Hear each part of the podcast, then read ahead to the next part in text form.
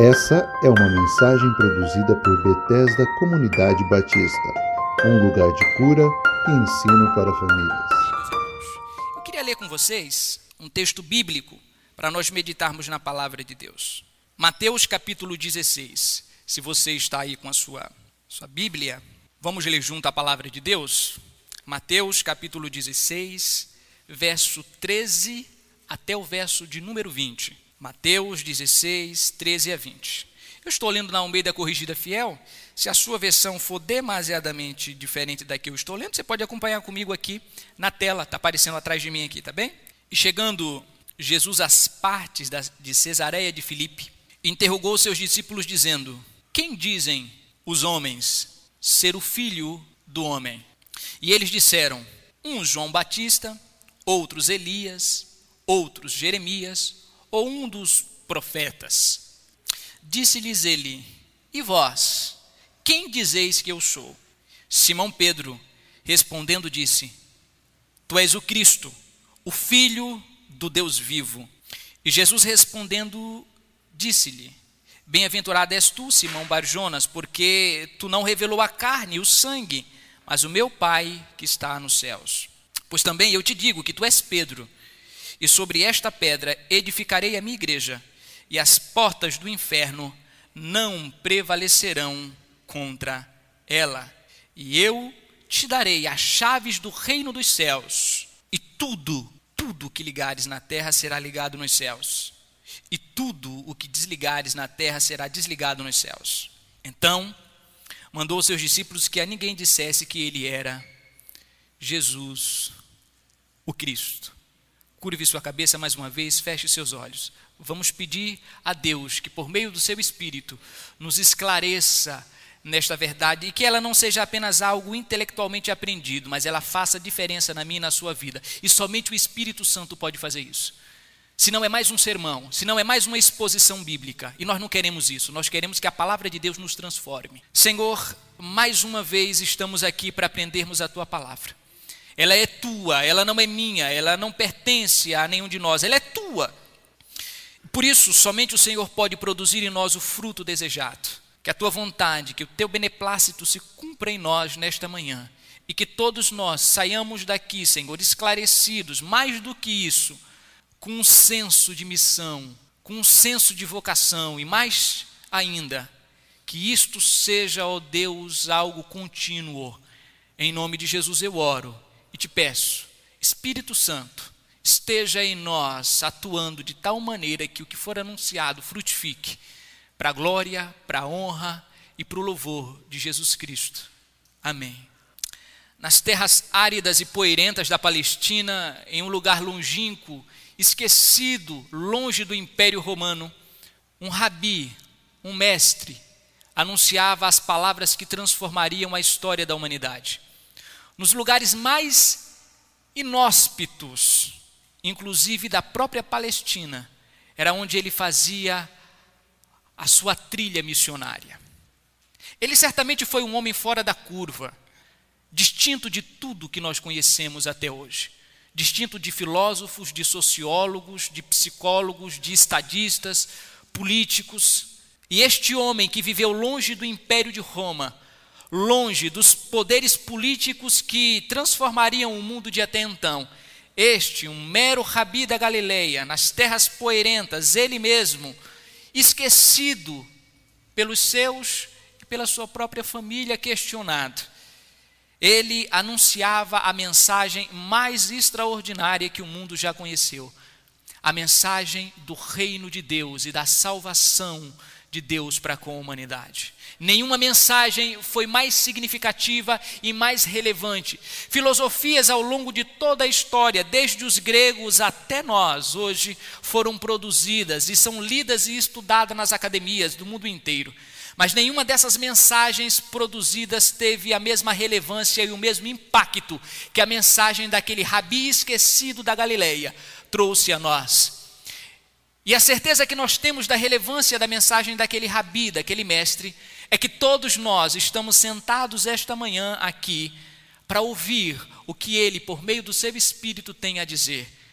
Freud, Nietzsche, Lacan, Sócrates, Platão, Aristóteles, grandes vultos da história humana, Churchill e tantos outros homens que, na política ou nas artes ou na filosofia, produziram grandes obras, mas foram esquecidas.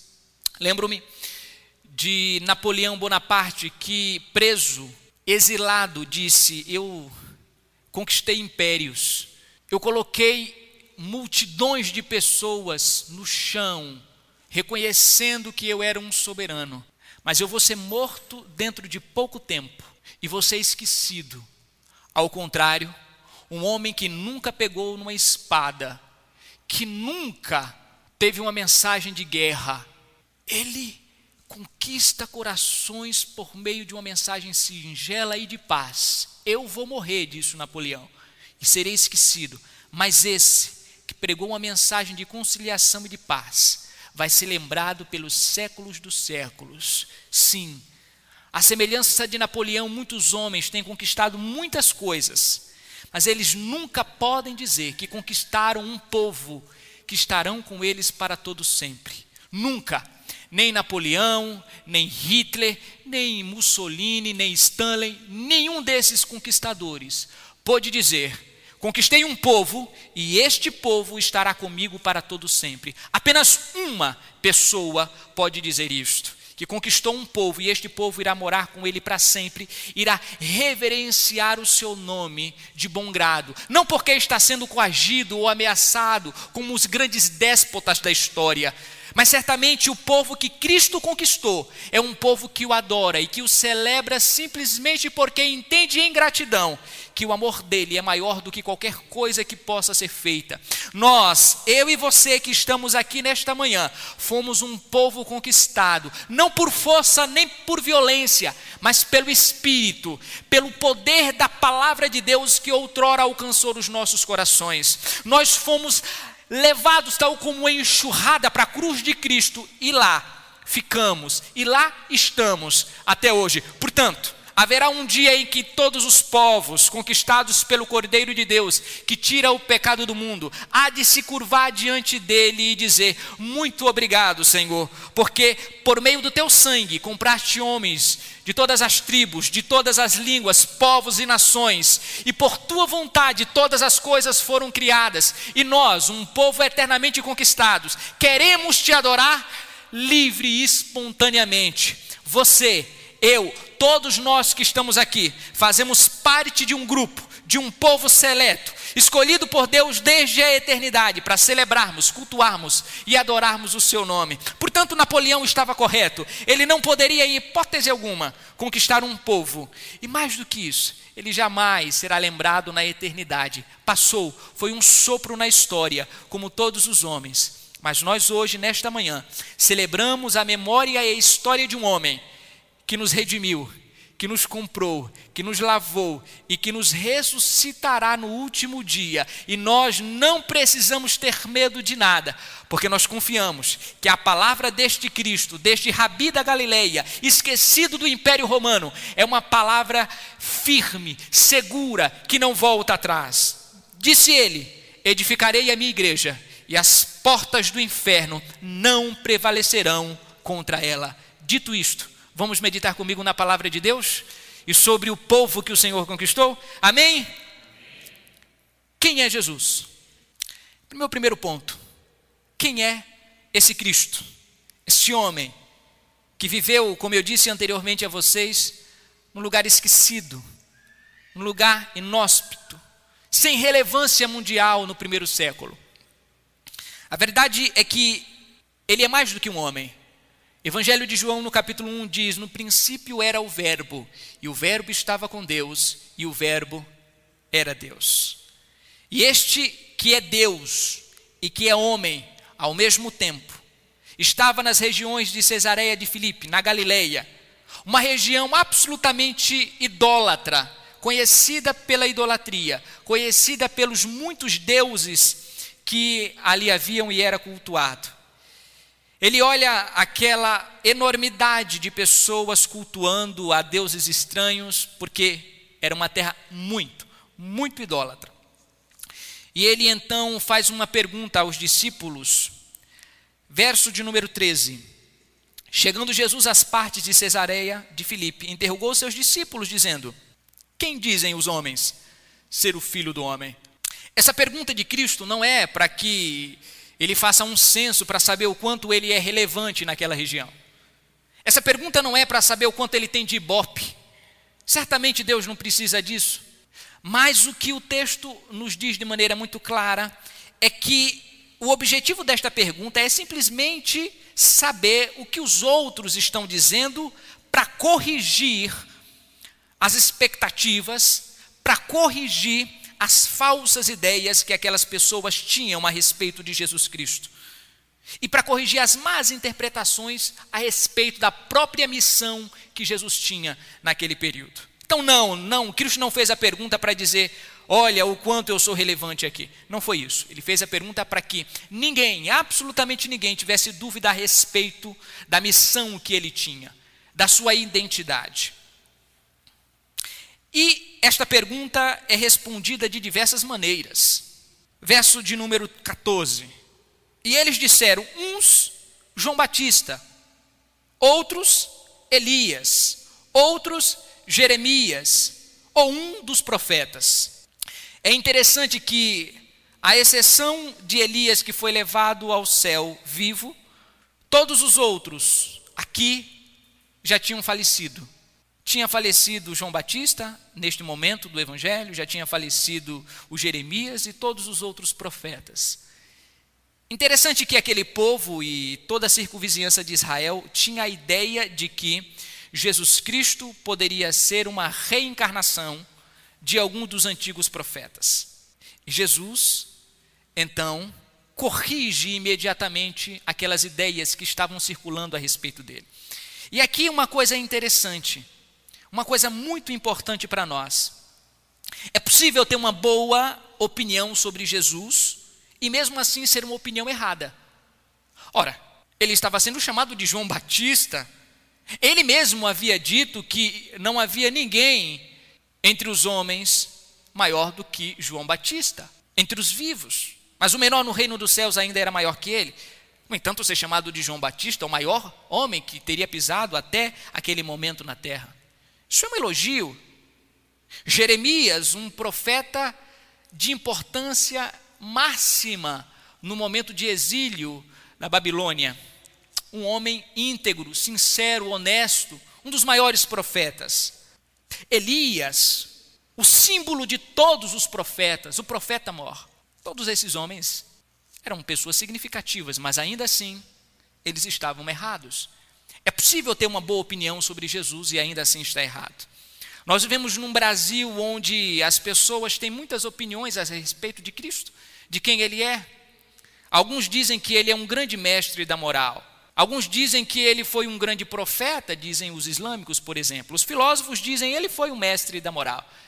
As pessoas entendem, especialmente no catolicismo brasileiro popular, que Jesus Cristo é um um grande homem. Ele é até Deus, mas ele, ele certamente não é o único meio de comunicação a Deus. Existem os santos. É uma opinião boa saber que ele é Deus, dizer que ele é Salvador, mas na prática, na prática, ele é só mais um entre tantos outros santos no catolicismo popular. Certamente não na teologia oficial de Roma, mas no catolicismo popular ele é. As opiniões a respeito de Cristo, portanto, são as mais variadas. Nós podemos dizer que ele foi um grande profeta, podemos dizer que ele foi um grande mestre da moral, podemos dizer que ele foi um fundador de uma religião, podemos dizer o que quisermos, de boa vontade, e ainda assim estarmos equivocados a respeito de quem é Cristo. Eu não sei se você que está aqui na igreja ou você que me vê na sua casa nesse momento, se você tem a opinião certa a respeito de Jesus, sobre quem ele é e o que ele veio fazer na época de Cristo, em que ele estava fisicamente entre nós, as pessoas tinham uma opinião boa sobre ele, mas ainda assim uma opinião equivocada. E Cristo corrigiu a opinião deles naquela manhã. E ele gostaria de corrigir a nossa opinião nesta noite, especialmente você que nos acompanha pelo Facebook ou pelo Instagram e não conhece a Cristo. Quem é realmente Jesus Cristo? Verso de número 15. Primeiro os de fora, ele pergunta: e as pessoas lá fora têm uma opinião equivocada dele. Agora ele pergunta para a sua igreja, para a sua assembleia, para os seus discípulos: e vocês, Betesda, quem dizem que eu sou? É verdade que na academia eles não me veem como Deus. É verdade que entre as religiões eles me veem como um grande mestre da moral ou um profeta. Mas e vocês, como me veem, meus discípulos? E a resposta nossa, a minha e a sua, nesta manhã, é a mesma que Pedro, naquele momento líder do colégio apostólico, líder dos apóstolos, diz. E Simão Pedro respondendo, em nome dos apóstolos e no nosso: Tu és o Cristo, o Filho do Deus vivo. Tu és o Cristo, o Filho do Deus vivo. A palavra Cristo é Messias no hebraico, Cristo no grego, que significa ungido, o separado de Deus para reinar e para fazer a missão de Deus ser cumprida na terra. O homem prometido desde o Antigo Testamento.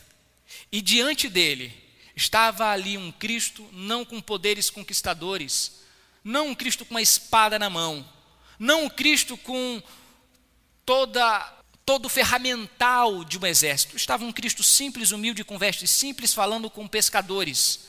Um homem absolutamente acessível. O que significa ser um Cristo ou o Cristo? No caso do nosso Deus, significa ser acessível. O Deus Todo-Poderoso estava conversando com aqueles homens, dando atenção a eles. Quem é o Cristo? O Cristo é o Deus acessível. É o Deus que conversa com pescadores e prostitutas. É o Deus que conversa com ladrões. É o Deus que conversa com cobradores de impostos. É o Deus que conversa com adúlteros. É o Deus que chama ao arrependimento homens e mulheres das mais distintas classes sociais. Quem é o Messias? Não era aquele que eles estavam esperando montado num cavalo branco, destruindo o império de Roma e que se assentaria logo imediatamente para reinar. Talvez essa fosse a ideia dos discípulos, porque imediatamente após do verso 21 ao 28, leia na sua casa depois, Cristo diz que iria para a cruz e eles dizem: Imagina, Senhor, tu não podes ir para a cruz. E o mesmo Pedro que aqui confessa Jesus Cristo vai dizer a ele para não ir para a cruz, e Cristo o chama de Satanás e diz: Aparta-te de mim, Satanás, porque você não me entendeu a minha missão. Minha missão é ir para a cruz. Quem é o nosso Cristo? O Cristo é o Cristo acessível a cada um de nós. Talvez ao longo da sua vida você tenha estado no meio de pessoas de cabeça erguida, queixo para cima, peito empinado, que nunca deu atenção a você. Talvez, do ponto de vista econômico, você não tenha obtido sucesso na sua caminhada. Na sua família, você que está aqui hoje, talvez nunca tenha sido uma pessoa benquista sempre escanteado nas reuniões, sempre escanteado no trabalho, deixado de lado. Mas o Cristo que eu anuncio aqui hoje não é um Cristo conquistador, ao menos não agora. Certamente será um dia, porque ele reinará sobre toda a terra. Mas o Cristo que se mostra para nós é o mesmo Cristo que estava conversando com aqueles homens, publicanos, pecadores, homens de classes sociais mais distintas, e é o mesmo que diz a você: eu me importo com as tuas lutas. Eu não sou o Messias dos ricos, eu sou o Messias de todos. Eu sou o Messias dos pescadores, mas também sou Messias daquele que é milionário. Eu me importo com todos da mesma maneira. Quem é o Cristo? É o Deus humilde. Quem é o Cristo? É o Deus que se importa com as causas mais distintas no nosso meio. Quem é o Cristo? É o Deus de todos nós. Não importa o quanto de dinheiro você tenha na sua conta bancária, não importa, para Ele não interessa. Não importa o quanto você gastou na roupa que você está aí hoje, não me interessa. O que interessa a Ele é somente se você quer adorá-lo e servi-lo de coração. E se você tomar esta decisão, você será incluído no rol de homens e de mulheres que é chamado de corpo, de noiva do Cordeiro, de igreja do Deus vivo. Quem é o nosso Cristo? É o Cristo humilde e acessível.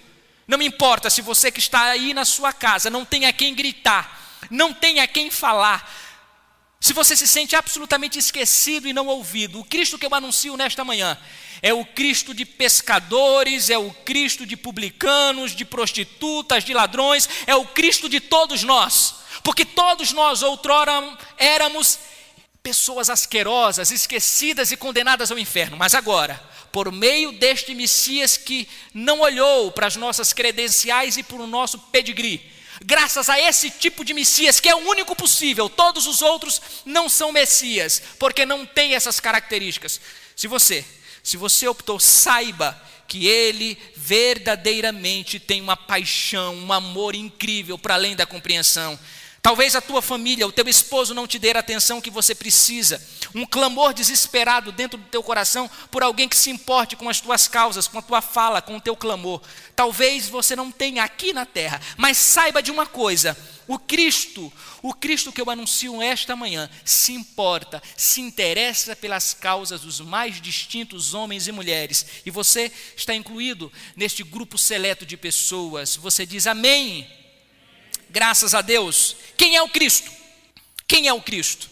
Tu és o Cristo, o Messias, o enviado de Deus desde o Antigo Testamento para ser rei em Israel, para governar, para fazer cumprir o propósito de Deus. Tu és o Cristo, o Filho do Deus vivo. O que isso significa? Significa certamente que ele é a única, única pessoa que pode fazer ligação entre Deus e os homens. Porque a Bíblia diz que não há outro que possa fazer a união entre Deus e os homens, não há outro mediador entre Deus e os homens senão Jesus Cristo, o homem. Jesus Cristo, este que veio encarnado, o Filho de Deus. Significa, meus irmãos, que nós não entregamos as nossas vidas a um ser fraco. Nós não entregamos a um ser qualquer, nós entregamos a segunda pessoa da divindade, a Deus Filho, o Filho de Deus.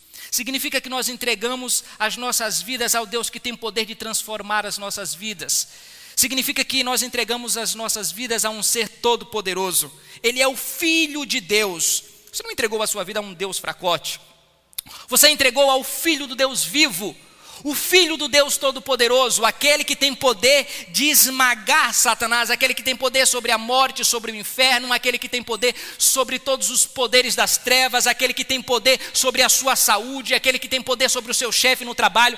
Ele é o Filho de Deus, ele não é apenas um profeta, ele não é apenas um mestre da moral, ele é o Filho do Deus vivo que se encarnou e que veio morar entre nós. Ele é o Verbo de Deus encarnado, ele é o cumprimento de toda a aliança do Antigo Testamento ele é a concretude simbólica de todos os símbolos da antiga aliança. Ele é essa concretude que para nós se cumpre todos os dias como o Deus que caminha conosco. A palavra de Deus é muito clara e objetiva ao dizer: Ele é o filho de um Deus vivo.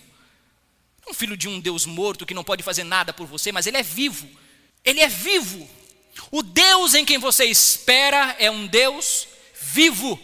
Ele está vivo, ele não está morto, ele é o Filho do Deus vivo. Você pode clamar e pode gritar e pode chamar o seu nome, que ele vai ouvir o seu clamor, que ele vai ouvir aquilo que você tem a dizer. Ele é o Filho do Deus vivo, não um filho de um Deus morto, não um filho do Deus que está cochilando, é de um Deus ativo no processo histórico de transformação do mundo, é um Deus de olhos bem abertos e de mãos estendidas, é um Deus que está olhando pelo seu povo. Ele é o Filho do Deus vivo, diz a palavra palavra de Deus. Quem é Jesus? Ele é o Filho de Deus vivo, o Salvador, aquele em quem nós podemos entregar as nossas vidas. Segundo, quem é Jesus? Nós já falamos quem é Jesus para o povo de Deus. Agora eu gostaria de compartilhar com vocês uma terceira pergunta. Quem são os felizes do mundo? Verso 16 e 17. Acompanhem comigo. Falamos quem é Jesus para os povos, quem é Jesus para o povo de Deus. Terceiro, quem são os filhos felizes? Verso 16 e 17. Verso 16 e 17 diz assim: Tu és o Cristo, filho do Deus vivo. E Jesus respondendo disse-lhe: Bem-aventurado és tu, Simão Barjonas, porque não te revelou a carne e o sangue, mas o meu Pai que está nos céus. Quem são os verdadeiros homens e mulheres felizes dessa terra? São pessoas que detêm mais do que uma informação, tem a relação com uma pessoa. Porque é verdade que muitos de nós sabemos que Jesus Cristo é o Filho de Deus. Em primeiro lugar, é evidente que quem detém esta informação é feliz. Mas não basta ter a informação que Jesus Cristo é o Filho de Deus. Porque inúmeras pessoas que tiveram esta informação e creem que Jesus Cristo é o Filho de Deus, saíram da igreja, abandonaram a Cristo, deixaram o Senhor. Quem são os felizes? São aqueles que caminham com Jesus e que professam a identidade de Cristo todos os dias aonde quer que vão. Esses discípulos, antes de falar isso, antes de proclamar que Jesus era o Cristo, o Filho do Deus vivo, já caminhavam com ele.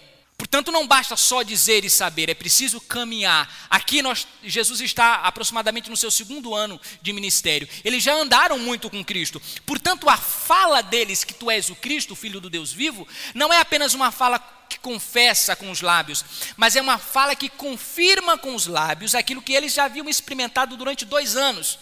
Quem são os felizes? Felizes, de fato, não são apenas aqueles que conhecem que Jesus Cristo é o Filho de Deus, são aqueles que caminham com Ele e podem testemunhar quando questionados e perguntados: quem é o Cristo? São aqueles que podem abrir o peito e a boca e dizer: Ele é o Cristo, o Filho do Deus vivo. É a igreja confessante, é a igreja que fala e que proclama a identidade de Cristo aonde quer que ela vá, mesmo em lugares como Cesareia de Filipe, que era um lugar idólatra e um lugar cheio de pessoas que não adoravam a Cristo. Quem são os felizes do mundo?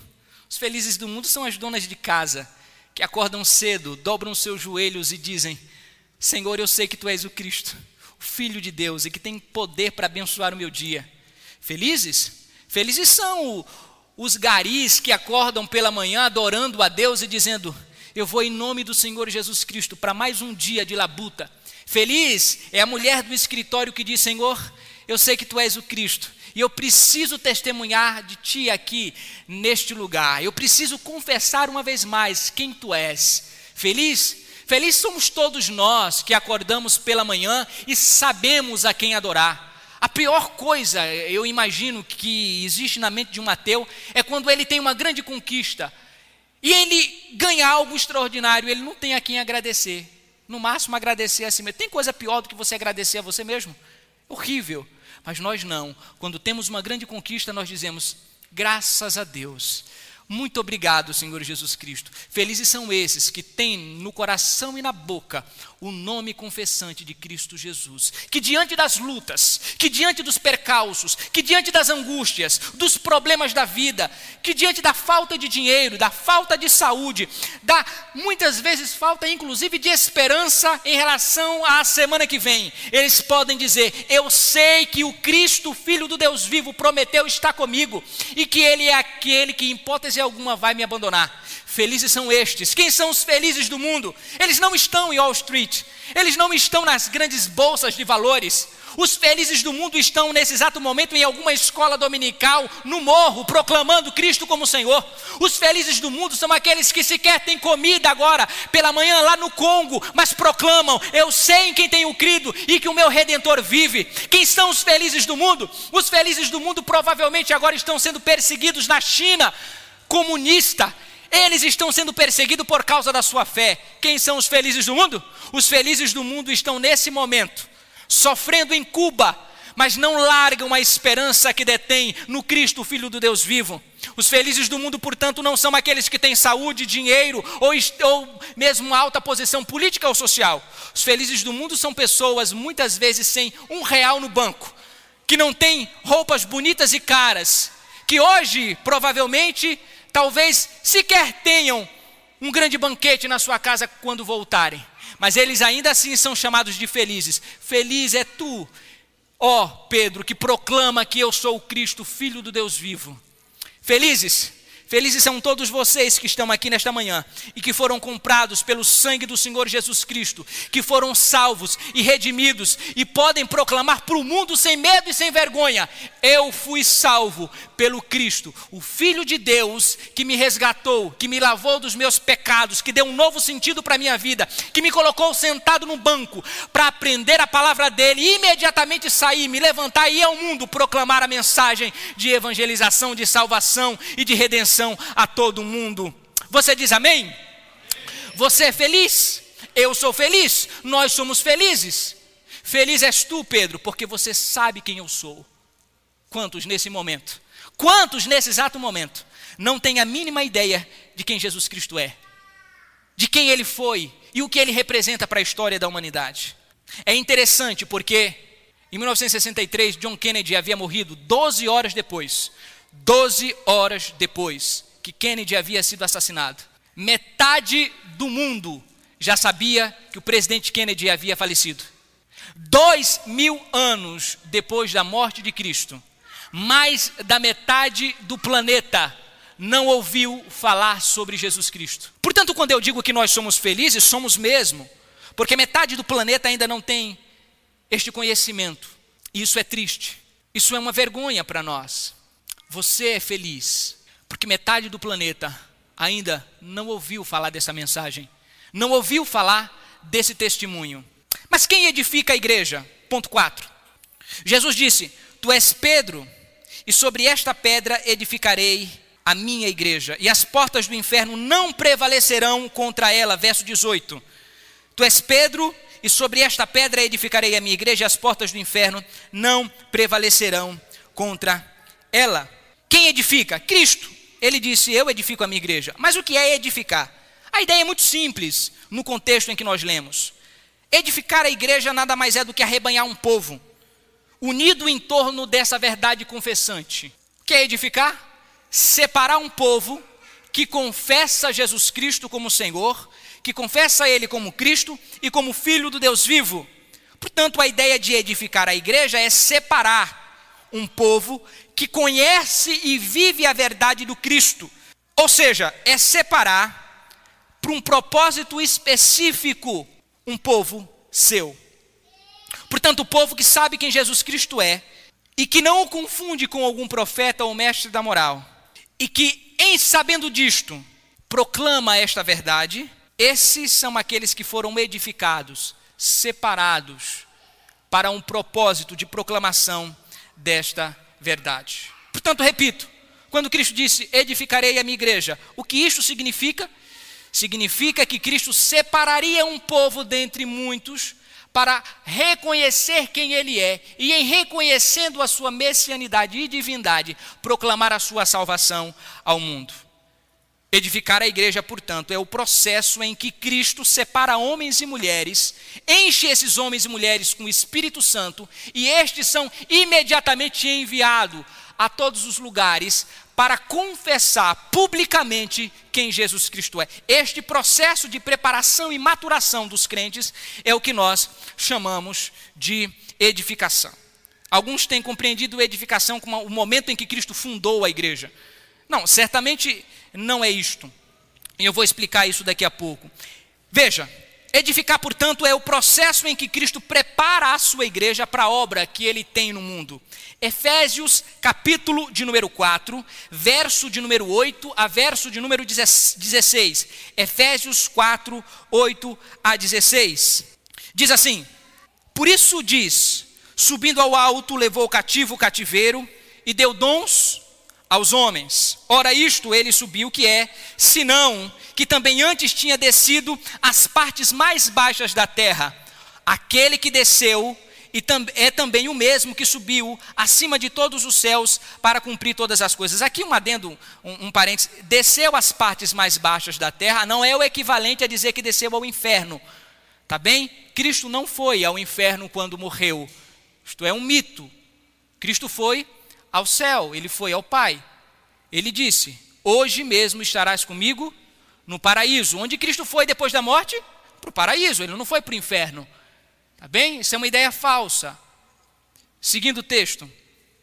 Aquele que desceu às regiões mais baixas da terra, isto é, aquele que se encarnou e veio a este mundo, ele mesmo deu uns para apóstolos, outros para profetas, outro para evangelistas, outro para pastores, outros para doutores, querendo aperfeiçoamento dos santos, para que a obra do ministério seja concretizada, para edificação do corpo de Cristo. Ora, o que é edificar a igreja? Aperfeiçoar os santos para a obra que Deus tem preparado. Tudo bem? É isto que é edificar a igreja. E querendo a edificação do corpo, isto é, edificar a igreja. Não é fundar a igreja. Até que todos cheguemos à unidade da fé, ao conhecimento do Filho de Deus, a homem perfeito à medida da estatura completa de Cristo, para que não sejamos mais meninos inconstantes levados em toda rota por todo o vento de doutrina, pelo engano dos homens, com astúcia enganam fraudulosamente.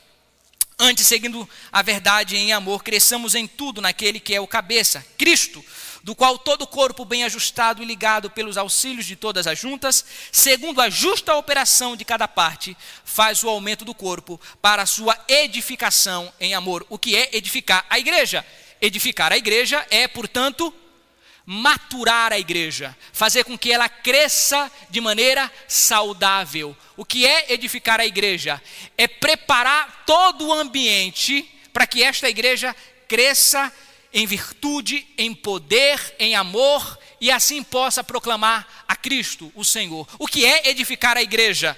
É proporcionar todas as condições necessárias para a manutenção da igreja de Cristo no mundo de modo vitorioso e triunfante. O que é edificar a igreja? Edificar a igreja é agir por meio do Espírito Santo no meio do seu povo, de tal maneira que a, cada membro, cada pessoa saiba a sua função, saiba para que está aqui, saiba quem é Cristo e possa, por meio deste conhecimento, proclamar, discipular outras pessoas, dizendo quem é Deus e o que Ele espera de nós. Portanto, é este conhecimento que Cristo dá à igreja, é esta revelação que Ele faz na consciência de cada um de nós, no sentido de fazer com que estejamos preparados para servi-lo e para servir ao mundo em amor. Isto é edificar a igreja. E nesse sentido, meus irmãos, esta comunidade, como todas as outras comunidades, esta igreja, como todas as outras no mundo inteiro, ela é um lugar onde as pessoas aprendem uma nova identidade. E por meio da exposição da palavra de Deus, você descobre quem você é em Deus. Outrora você poderia ter uma identidade mirrada, poderia ser alguém absolutamente esquecido em relação ao restante do mundo, mas agora não. Agora você sabe quem você é em Deus, que você é um escolhido, que você é um eleito de Deus, que você foi retirado do pecado do mundo para viver uma nova vida em amor, em proclamação da verdade, em pacificação no Espírito Santo. Quando alguém entra nesta comunidade, quando alguém entra na comunidade de Cristo, na Assembleia dos Santos, na Igreja de Deus, no corpo do Senhor, ele recebe uma nova identidade. Era prostituta, agora já não é mais. Era ladrão, agora já não é mais. Era alguém sem esperança, agora já não é mais. Agora você é alguém com esperança, salvo, redimido, limpo e com peito cheio de vida para proclamar a mensagem de Deus. Qual é a importância de Deus para a sociedade que existe a igreja de Cristo na face da terra? É que nesta assembleia, no meio deste povo, pessoas recebem novas identidades. Outroras estigmatizados e colocados de lado, agora são respeitados homens e mulheres de Deus que podem podem erguer a cabeça e o peito, não com orgulho, mas com certo amor próprio e dizer: Eu sei eu sei quem eu sou em Deus, e agora ninguém mais me diz quem eu sou, a não ser o Senhor, o Cordeiro de Deus que tira o pecado do mundo. Esta é a relevância para a sociedade. Recebemos uma nova identidade. Homens e mulheres que estavam nas sarjetas são retirados, dando prejuízo para o Estado, agora são retirados das ruas e são colocados no meio de uma assembleia que o abraça, que o ama, que o respeita e que o convida a uma nova maneira de viver. Esta é a importância de Cristo para a sociedade e da sua igreja igreja, aqui, pessoas dos mais diferentes lugares, das mais diferentes classes, receberam um novo nome, um nome de filho de Deus, que não tinham antes de conhecer a Cristo. Por que a igreja é importante? A igreja ela é importante e ela edifica porque ela dá um propósito para o qual a gente viver. Domingo após domingo você vem e escuta a mensagem de Deus o ensino do Evangelho, e você sabe que existe um propósito para a sua vida aqui na terra. Você não está aqui acordando domingo após domingo para nada. Você foi convocado para ser um colaborador de Deus na transformação da sociedade do mundo. Você é um cooperador, você é um diácono do reino de Deus, uma diaconisa, um cooperador de Deus atuando na transformação e na proclamação da mensagem mais alvissareira do universo. É este o teu propósito aqui na terra: cultuar e glorificar a Deus e a anunciar o seu amor ao mundo em serviço à humanidade. Por meio da igreja, as pessoas então aprendem não apenas o seu propósito, mas elas têm uma comunidade que, que as abraça, ela tem um, um grupo de pessoas que ouve os seus dilemas, as suas angústias, pessoas com quem conviver. Antes de chegar à igreja, você não tinha ninguém para ouvir as suas dores, para abraçar, para orar por você, agora você tem. Por que a igreja é importante para a sociedade e como ela edifica, como Cristo edifica esta igreja, colocando nos nossos lábios princípios pelos quais viver. Você não vive da, da mesma maneira que outrora. Ele nos dá força para continuar vivendo, esperança. Ele edifica dando esperança ao seu povo. A morte não é o último lugar do crente, certamente que não. Como é que Cristo edifica a sua igreja? Nos dando esperança, não apenas para viver, mas dando uma esperança para que a gente tenha confiança em morrer também a igreja, portanto, é um lugar distinto. Aliás, foi o único movimento que Cristo deixou neste mundo. O único movimento. Ele não deixou outro movimento, a não ser o movimento do seu corpo, a não ser o movimento desta assembleia de homens e de mulheres confessantes. Quem é a pedra? Quinto, quem é a pedra? A pedra, certamente, em primeiro lugar, é a própria confissão que o Pedro faz. Eles não foi carne e sangue que te revelou, Pedro, mas foi Deus, o Pai que está nos céus. Tu és Pedro, e sobre esta pedra, sobre esta confirmação, eu vou edificar a minha igreja. Que confirmação? De que ele era o Cristo, o Filho do Deus vivo. Portanto, a igreja está fundamentada, primeiro, na verdade a respeito do próprio Cristo. E, segundo lugar, a igreja está edificada sobre o próprio Cristo. Primeiro lugar, a pedra é a própria mensagem de Cristo. Mas, em segundo lugar, é o próprio Cristo. Veja aí em 1 Pedro, capítulo 2, versos 5 a 8. 1 Pedro 2, 5 a 8. Quem é a pedra? Primeiro é a palavra de Deus proclamada na boca de Pedro. A igreja está fundamentada neste livro, na palavra de Deus. Este é ah, o fundamento, é a pedra. Mas também nós temos uma outra dimensão desta pedra, que é a própria pessoa de Cristo. 1 Pedro 2, 5 a 8. Sois vós também quais pedras vivas, edificados como casa espiritual, para serdes um sacerdócio santo, a fim de oferecer de sacrifícios espirituais aceitáveis a Deus por Jesus Cristo. Por isso é que se acha na Escritura: Eis que ponho em Sião a principal pedra angular, eleita, preciosa, e aquele que nele crê não será, hipótese alguma, envergonhado. Para vós, portanto, que credes, é a honra para aqueles que descreem. Ah, aquele que nele crê não será envergonhado. Para vós, portanto, que credes é a honra, mas para aqueles que descreem a pedra que os edificadores rejeitaram, esta foi posta como pedra angular e como uma pedra de tropeço, uma rocha de escândalo, porque tropeçam na palavra, sendo desobedientes para os que também foram postos. Quem é a pedra sobre qual a igreja está edificada? É o próprio Cristo, o Filho do Deus vivo. A igreja não poderia ser edificada sobre Pedro, como dizem os católicos, porque ele imediatamente diz: Tu és o Cristo, filho do Deus vivo, e depois imediatamente diz: Não vá para a cruz, nos versos 21 a 28 do mesmo capítulo que nós lemos. A igreja não poderia estar fundamentada sobre um alicerce tão fraco. Cristo é a pedra, palavra de Deus é a pedra, certamente não Pedro. Partindo para o final, o que é, portanto, esta igreja? Esta igreja é, como eu disse anteriormente, a comunidade dos redimidos, a Assembleia dos Santos, o grupo de confessantes que sabe a identidade do Messias e que proclama, aonde quer que vá, a sua identidade. São aqueles que são discípulos e discipuladores e que vivem em torno desta mensagem e do próprio Cristo. A igreja é a noiva do Cordeiro, aquela que viverá com Cristo para todo sempre. É o grupo de pessoas que teve os seus pecados perdoados e que pode proclamar agora: nenhuma condenação há para os que estão em Cristo Jesus. Sétimo, o que são essas portas do inferno sobre qual a igreja prevaleceria? A porta do inferno, às vezes a gente interpreta assim, de que o inferno está cheio de demônio, o diabo está lá e ele vem galopando num cavalo preto, com espada na mão, e a igreja com escudo branco e com roupa branca vai lá enfrentando o diabo. Não, não é. O inferno não é aqui no texto, em hipótese alguma, isto. Até porque o diabo não está no inferno. Tudo bem? Em nenhum texto da Escritura você vai ver que o diabo e os demônios estão no inferno. Onde está o diabo então? E onde estão os demônios? Ora, ele está na terra. A nossa luta não é contra carne e sangue, mas contra os principados e potestades que estão nas regiões celestiais. Quando a Bíblia fala de principados, potestades, demônios, não fala que eles estão no inferno. De onde vem Satanás? Do inferno? Lá no livro de Jó? Não, vem de rodear a terra. O diabo não está no inferno, o diabo será lançado no inferno. Ele não está no inferno. A ideia de que o diabo está no inferno agora cutucando as pessoas com vara e com espada lá, fazendo ela sofrer no caldeirão, isso daí vem da Idade Média. É, é, é, é, medo que a igreja colocou, a igreja da Idade Média colocou nas pessoas. Tudo bem?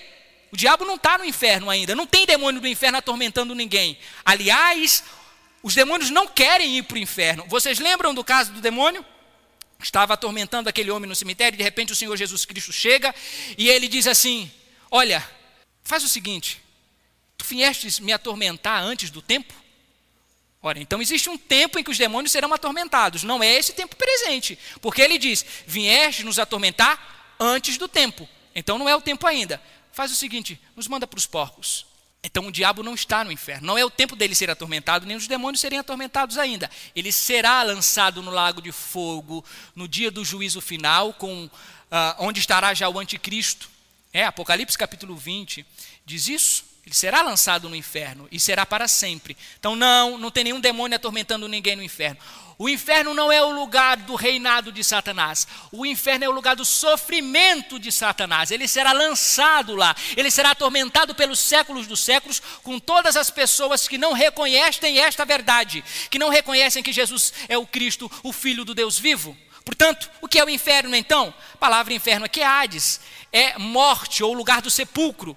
O que o Senhor Jesus Cristo está dizendo é: as portas da morte, as perseguições que as pessoas trarão sobre vocês, o clamor por morte, os imperadores vão tentar matá-los, vão tentar destruí-los, os impérios vão tentar ameaçá-los com um sepulcro, mas não tenham medo, a minha igreja vai permanecer para todo sempre, porque a morte não terá poder sobre ela. Eu venci, eu venci a morte. Cristo venceu a morte. O sepulcro não é a nossa última morada. Ninguém poderá vencer a igreja. Ela é triunfante, ela é gloriosa, ela é invencível. Nem a morte vence a igreja, diz a palavra de Deus. As portas da morte não vencerão o meu povo, diz a palavra. Sim, não é o demônio que está no inferno, é a morte, o medo de morrer. Você não precisa ter medo de morrer, porque a morte morreu na morte de Cristo. Cristo matou a morte com a sua morte e ressurreição. Bem, última pergunta. Para quem? Quem detém essas chaves? Porque veja, verso 19: Eu te darei as chaves do reino dos céus. E tudo que você ligar na terra será ligado nos céus. E tudo que você desligar na terra será desligado no céu. A primeira pergunta que a gente faz é: quem é que detém essa chave? Será que é Pedro só? Vocês sabem da ideia né, que a Igreja Católica tem de que Pedro é o chaveiro do céu. Geralmente, quando ele aparece, aparece com um molho de chave aqui do lado. Vocês já viram? É baseado nesse texto. Porque Jesus disse a Pedro: Eu vou te dar as chaves dos céus. E aí a igreja católica entende que Jesus, que o Pedro é o chaveiro, tem um molho de chave assim do lado, e aonde ele vai, ele abre, fecha, manda, desmanda, vai para o inferno, não vai. Será que é isso mesmo? Vamos ver no texto? Ah, olha aqui. Eu te darei as chaves do reino dos céus, e tudo que você ligar na terra será ligado nos céus. Que chave ele dá? A, a chave do reino dos céus. A chave do reino dos céus não é a porta da nova Jerusalém. Não é isto. Mateus usa a expressão reino dos céus, aqueles que estudam teologia comigo sabem. Mateus usa a expressão reino dos céus, porque ele está escrevendo, o evangelho de Mateus foi escrito para os judeus. Tudo bem? Foi escrito para judeus. Uma vez que foi escrito para os judeus, Mateus não gosta de colocar a expressão Deus, porque ele entende que os judeus podem não gostar, porque os judeus têm a ideia de não ficar falando o nome de Deus em vão. Então, ao invés de reino de Deus, ele troca reino de Deus e coloca reino dos céus porque os judeus não gostam de falar o nome de Deus em vão. Portanto, reino de Deus e reino dos céus é a mesma coisa. Nos outros evangelhos, as mesmas passagens em que Mateus coloca como reino de, dos céus, os outros evangelistas colocam como reino de Deus. É a mesma coisa. Então, eu vou te dar a chave do reino dos céus, é o equivalente a eu vou te dar as chaves do reino de Deus.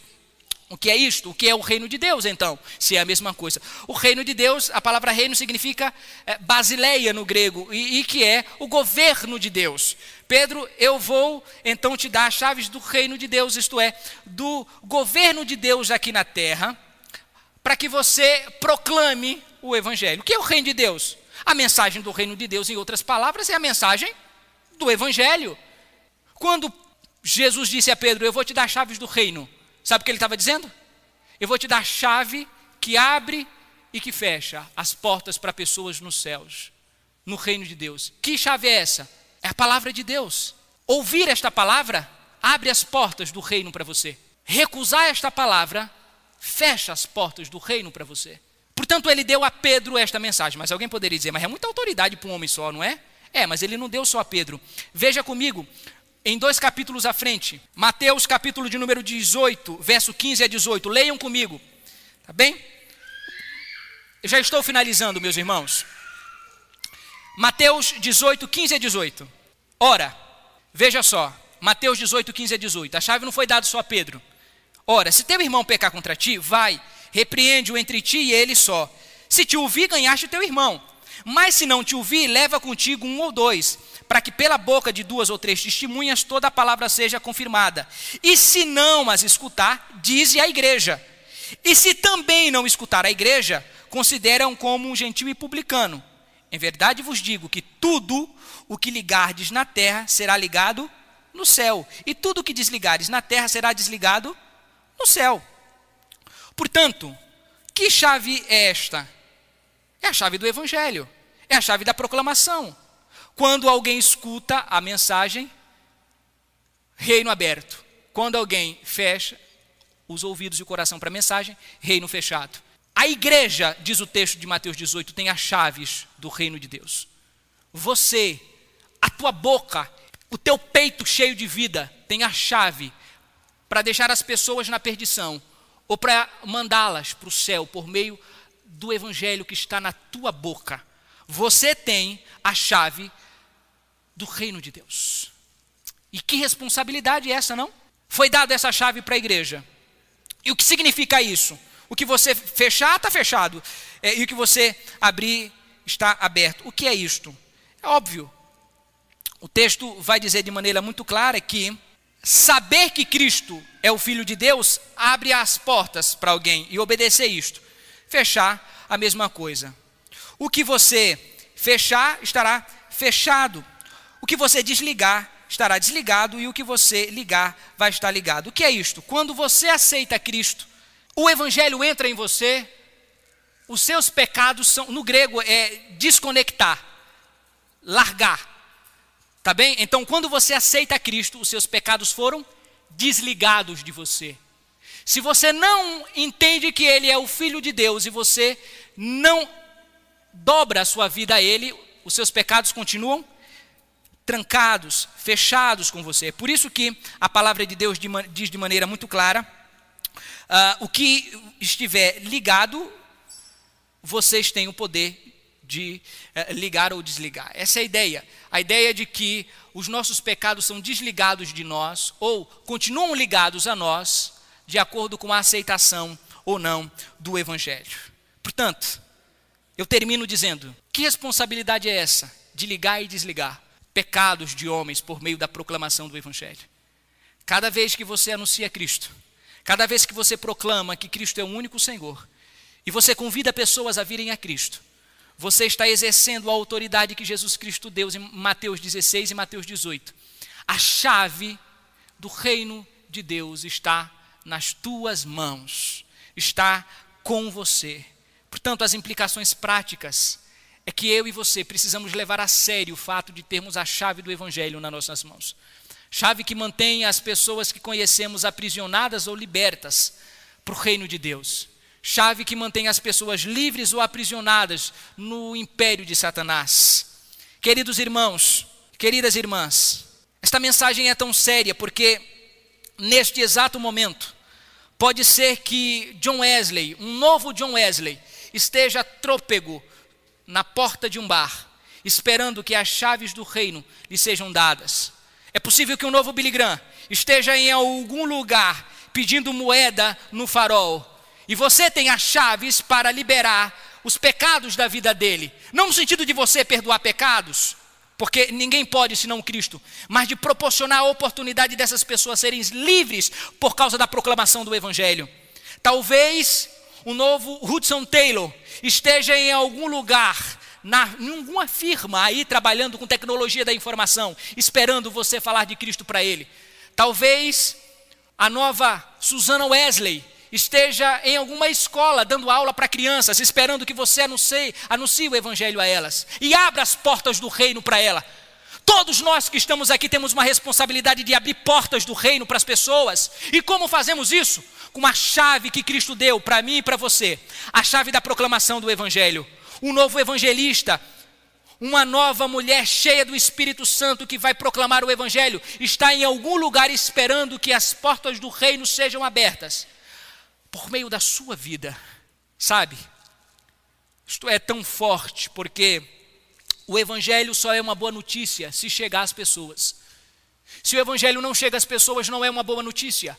Se o Evangelho não chega até os homens e mulheres, não é uma boa notícia. O Evangelho só é boa notícia se chegar ao coração daquelas pessoas que você ama, daquelas pessoas que você quer.